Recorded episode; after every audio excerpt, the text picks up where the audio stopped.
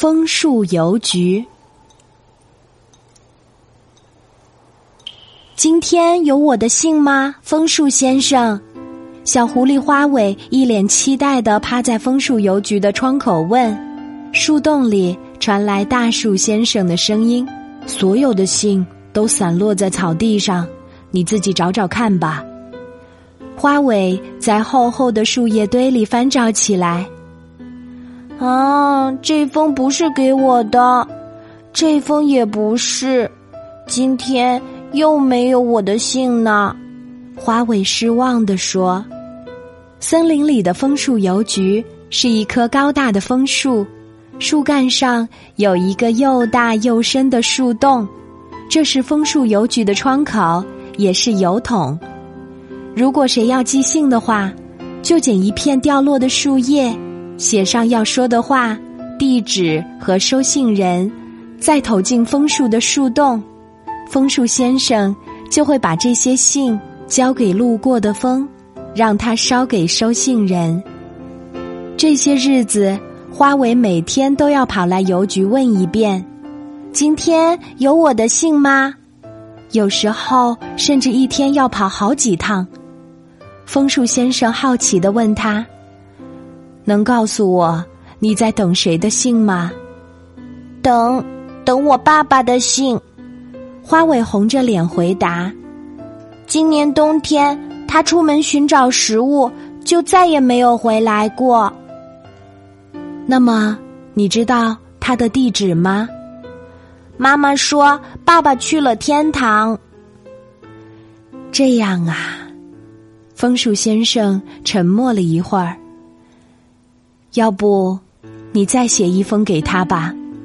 我让北风帮你装一封特快专递，过几天，说不定就会收到回信的。花尾捡了一片厚实又硕大的青树叶，认真的写了起来：“亲爱的爸爸，你在天堂还好吗？我好想你呀！你什么时候回家？”妈妈生病了，我好害怕。爸爸，我发誓以后再也不淘气了。你快回来吧，爱你的儿子花尾。一个星期后，花尾收到了爸爸写在梧桐树叶上的回信，他兴奋的眼泪都流了出来。回信中写道。亲爱的花尾，爸爸非常想念你和妈妈，但是爸爸有一件重要的事情要做。在花尾长成男子汉之前，都不能和你见面。爸爸不在家的这些日子，你能代替爸爸照顾好妈妈吗？爸爸喜欢勇敢的花尾，永远爱你的爸爸。嗯。花尾重重的点点头，我不会让爸爸失望的。他把爸爸的回信贴在心口，蹦蹦跳跳的跑回家了。枫树先生望着花尾远去的背影，又弯腰收集了几片梧桐树叶。下一次，再下一次，给那孩子写回信的时候，这些信纸。还要用呢。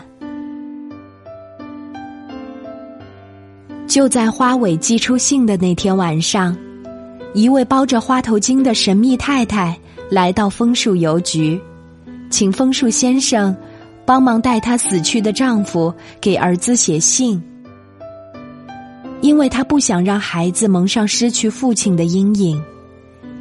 她想等孩子长大，变得足够勇敢坚强的时候。再告诉他真相，那位神秘的太太，就是小狐狸花尾的妈妈。